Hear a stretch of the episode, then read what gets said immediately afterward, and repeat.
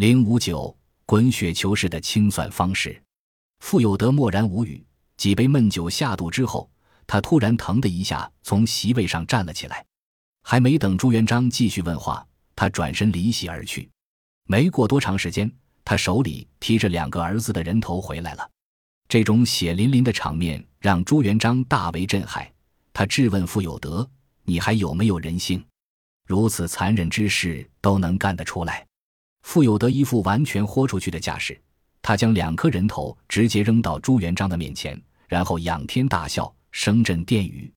他瞪着两只血红的眼睛，咬牙切齿道：“你不就是想要我们父子的项上人头吗？”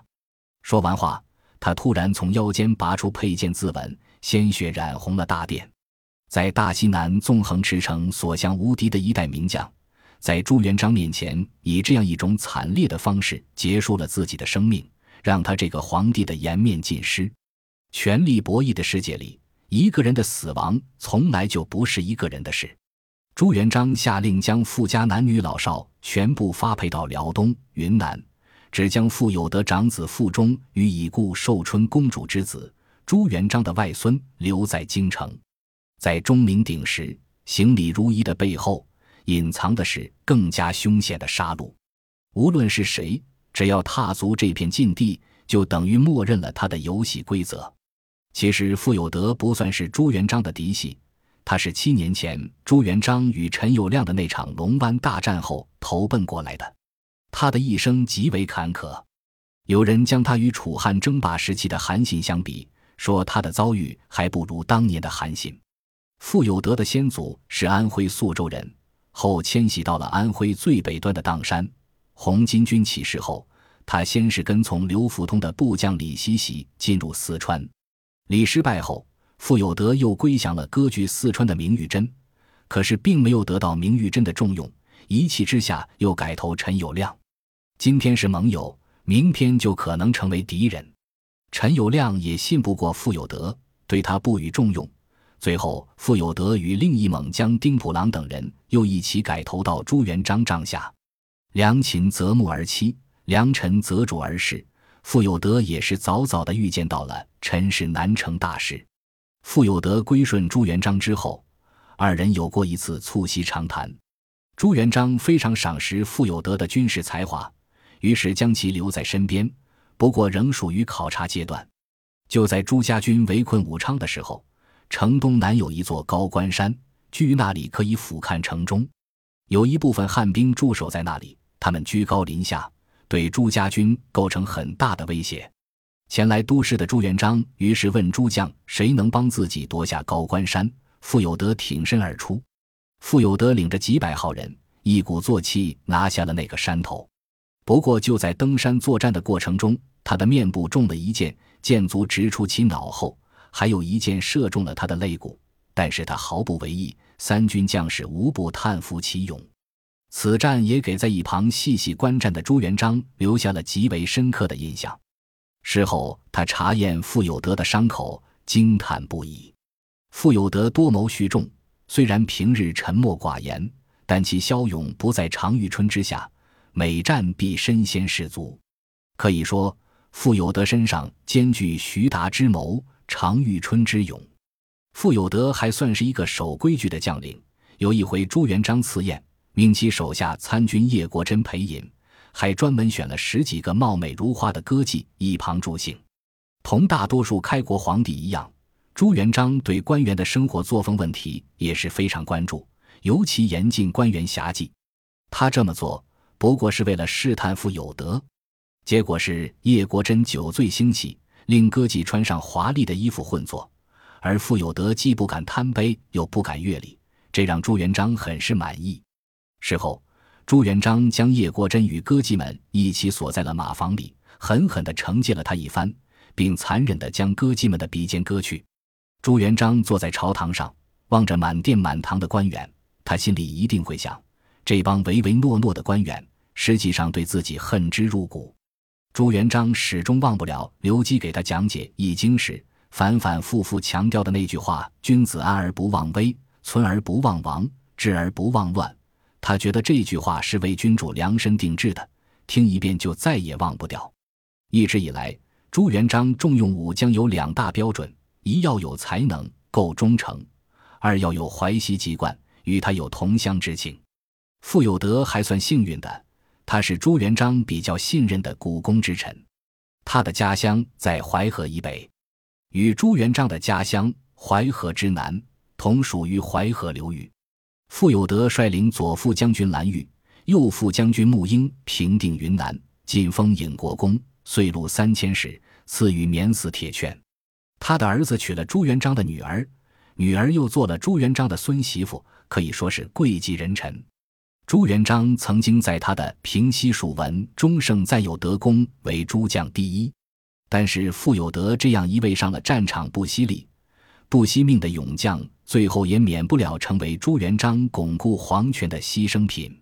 所有的政治资本不仅在一瞬间输得精光，赔上了自己的一条命，也同时赔上了整个家族的性命。蓝玉案预示着，在朱元璋的权力世界里。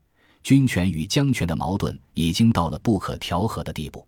蓝玉死后，那些侥幸存活下来的功臣宿将，并没有能够逃出升天。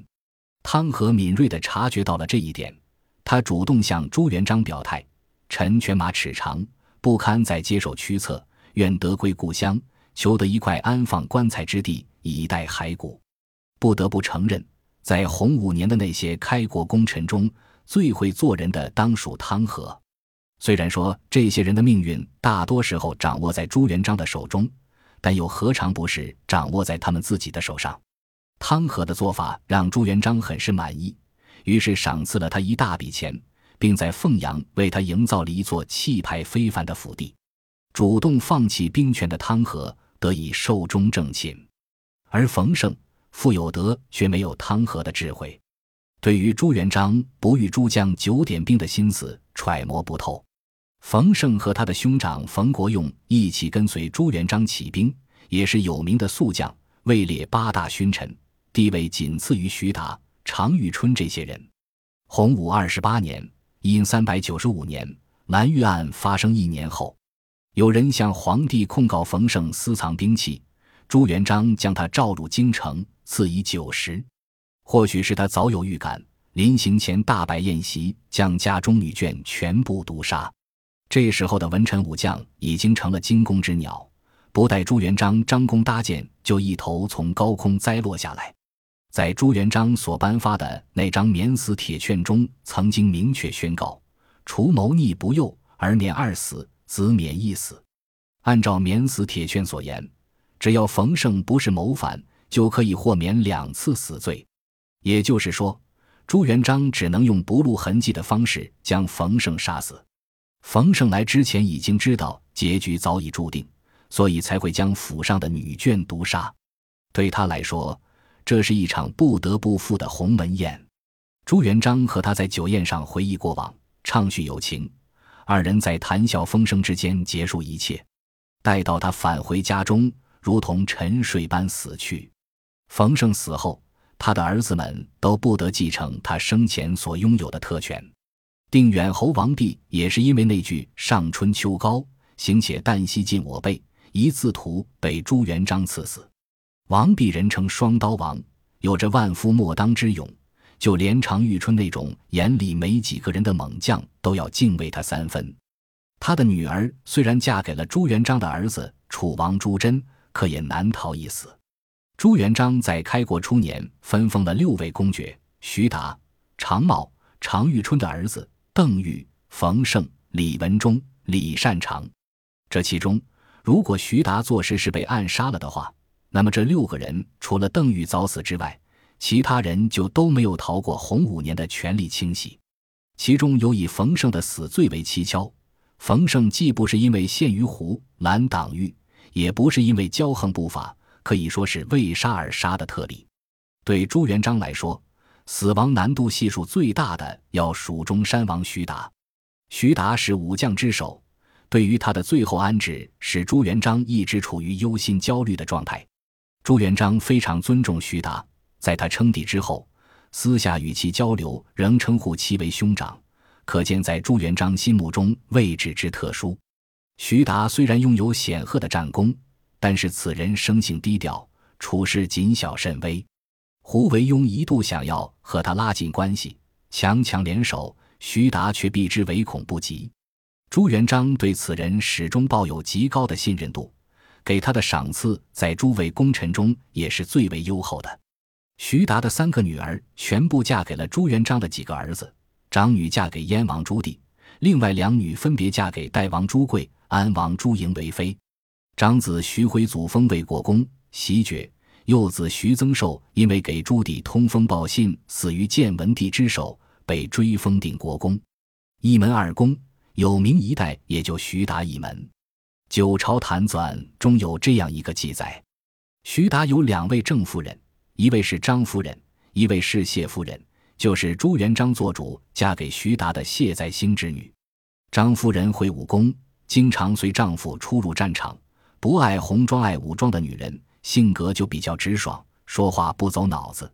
有一次，马皇后宴请那些文武功臣们的妻子，席间。马皇后动情地说：“大家都是吃过苦的人，哪里能想到会有如今的好日子？”众女眷纷纷附和，说了不少逢迎拍马屁的喜庆话。可就在这时，首席武将功臣徐达的这位张氏夫人冷不丁接了一句：“大家吃同样的苦过来的，如今我家可不如你家。”本集播放完毕，感谢您的收听，喜欢请订阅加关注。主页有更多精彩内容。